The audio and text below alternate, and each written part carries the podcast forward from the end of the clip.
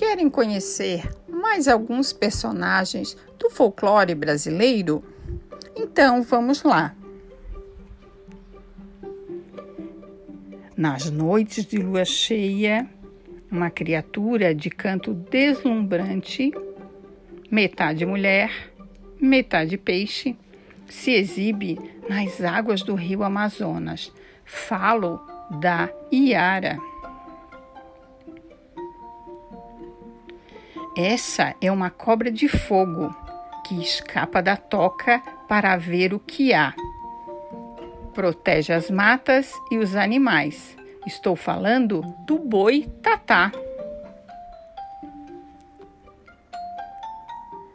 É representada na forma de uma jovem índia de cabelos avermelhados, com orelhas pontudas e dentes esverdeados é considerada uma das principais protetoras dos animais